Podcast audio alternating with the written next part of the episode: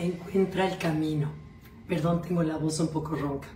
Encuentra el camino. Esta es una frase que usó Diana Niar, eh, la primera mujer en cruzar uno de los tramos más difíciles que hay en el océano, que es el tramo que hay entre Miami y Cuba.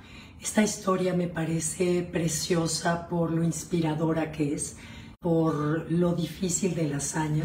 Les platico que Diana Niad, americana, cuando tenía entre 20 y 30 años, intentó cruzar de Miami a Cuba durante cuatro ocasiones. Durante esas cuatro ocasiones fue picada por la aguamala más peligrosa que existe en todo el planeta, que se llama la avispa marina, y resulta que le gusta vivir en ese tramo. Las corrientes más adversas se encuentran en ese tramo. Hay tormentas eléctricas, la hipotermia que sufrió.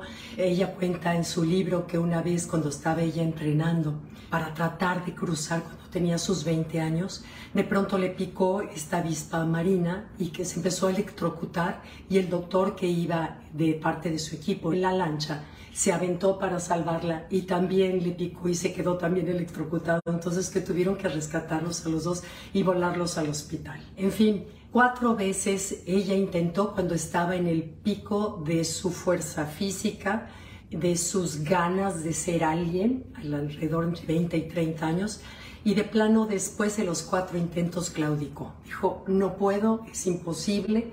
Desde 1950 muchos nadadores de todos los países, de todas las edades y razas y género han intentado hacer esa hazaña de cruzar de Miami a Cuba a nado y ninguno lo había podido hacer. Pues resulta que pasaron 30 años y Diana Niad, cuando llegó a cumplir 60, cuenta cómo le vinieron pensamientos de cuántos años me quedan de vida, qué estoy haciendo con mi vida, qué he hecho que haya valido la pena el haber vivido, el haberme conquistado y que le empezó a surgir la idea de nuevo de hacer ese sueño que desde joven tuvo de hacer ese cruce a.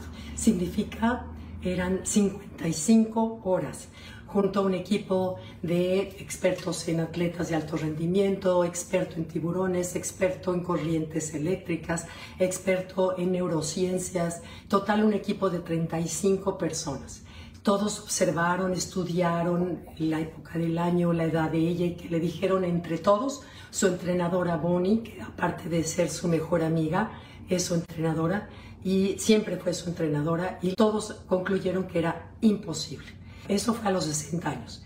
Cuando estuvo entrenando durante cuatro años a los 64, dijo que su mantra siempre en el entrenamiento había sido encuentra el camino encuentra el camino, que me parece una frase preciosa que se puede aplicar en cualquier momento de la vida, porque no hay quien no pasemos por este mundo sin que tengamos problemas, tribulaciones, dificultades, pérdidas.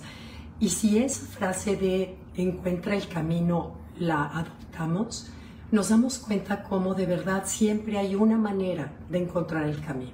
Entonces dice que cuando junto a los 35 de su equipo le dijeron es imposible, que llegó Bonnie, su entrenadora, que la tomó de los hombros y le dijo, Diana, si tú decides hacerlo, yo estoy detrás de ti y estoy segura que vas a encontrar el camino porque yo voy a estar detrás de ti. Entonces dice que ahí dijo, lo voy a hacer. Y dijo que más allá del ego de atleta, de cumplir y ser la primera, que por supuesto siempre está ahí, estaba algo más profundo, como algo más ya sabes, como de ese conquistarte a ti mismo, de retarte, de comprobarte, de, de no irte de este mundo arrepentida de lo que no has hecho o de lo que no pudiste hacer y estuvo en tus manos. Entonces, total, dice que se encontró de pronto, ella lo hizo al revés de Cuba a Miami y que dice que estaba parada en la playa de Cuba ya con toda la gente y que le pareció como surreal ese momento en que se lanza a nadar, que la gente ahí apoyándola, su equipo al frente, y se lanza abrazada por brazada para su entrenamiento, para lograr ese cruce de 55 horas a nado, sin dormir. Se aprendió una lista de 85 canciones que iba ella repitiendo, pero dice que la que más repetía era la de Imagine de John Lennon, ¿se La de Imagine There's dice que se iba nadando y que se dio cuenta de verdad de lo que ella vio en ese océano, los azules, la maravilla, el planeta, la grandiosidad del planeta, lo, lo que somos, lo infinito que somos en este enorme planeta y hermosísimo. Aparte, cuando le daban de tomar o de comer, ella no puede tocar la lancha, ella no puede agarrarse de una tabla por las reglas. Entonces eh, su Bonnie, la entrenadora, le, mandaba sobres de alimento, ella traía una mascarilla en la cara, como una gelatina, para que no le picara la, la vista.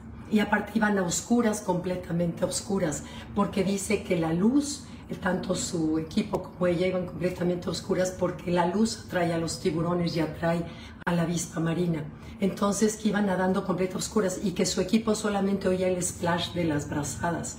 Entonces atravesó y que de pronto, como allí cuando llevaba como treinta y tantas horas de nadar sin parar, que empezó a tener alucinaciones, dice que empezó a ver el Taj Mahal y que le hacían preguntas los de su equipo y ella contestaba como si estuviera soñando otra cosa y que le dijo de pronto Bonnie, que le dijo, mira, ves ese horizonte que se ve allá, esa lucecita blanca que se ve allá, no es el amanecer de otro día, son las luces de Miami. Dice que faltaban todavía 15 horas de nadar. O sea, tú imagínate, yo he nadado una y verdaderamente sales agotada, faltaban 15 horas, pero que esa unión y ese apoyo de los 35, saberse apoyada, esa decisión, ese no irte de este mundo sin hacer aquello que tú quieres hacer, era lo que lo seguía motivando. Llegó toda inflamada de los labios por el agua de sal, llegó con la garganta sequísima, que dice que oyó nada más cuando llegó, dice que siempre se imaginaba las palabras que iba a decir al llegar, así esas palabras de ego, sí, claro, gracias, no dice que nada de, nada de eso, llegó en tal estado de agotamiento que lo único que escuchó fue traqueotomía, dice que en ese momento dijo, ¿cómo que traqueotomía? Y se puso a, a hablar y a demostrarles que sí podía. En fin, es, es, hermoso ver su plática en TED, que se los aconsejo de leer su libro, porque eh, te refleja esa pasión y esa decisión, esa disciplina que te forja el carácter.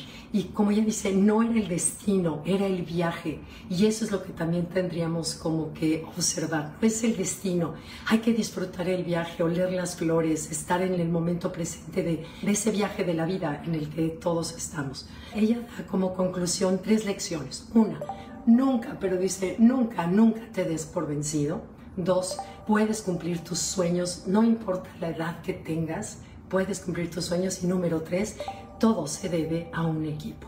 O sea, solos tenemos un potencial, pero cuando tenemos un equipo, ese potencial se multiplica. ¿Ok? Me encantó, ojalá lo puedan ver, van a ver que es muy motivante y enseñársela a los chavos, a los jóvenes, yo se lo enseñé a mis nietos y lo comentamos y esa son como granitos de inspiración que se les van metiendo de cómo sí se puede hacer algo a pesar de lo difícil que sea.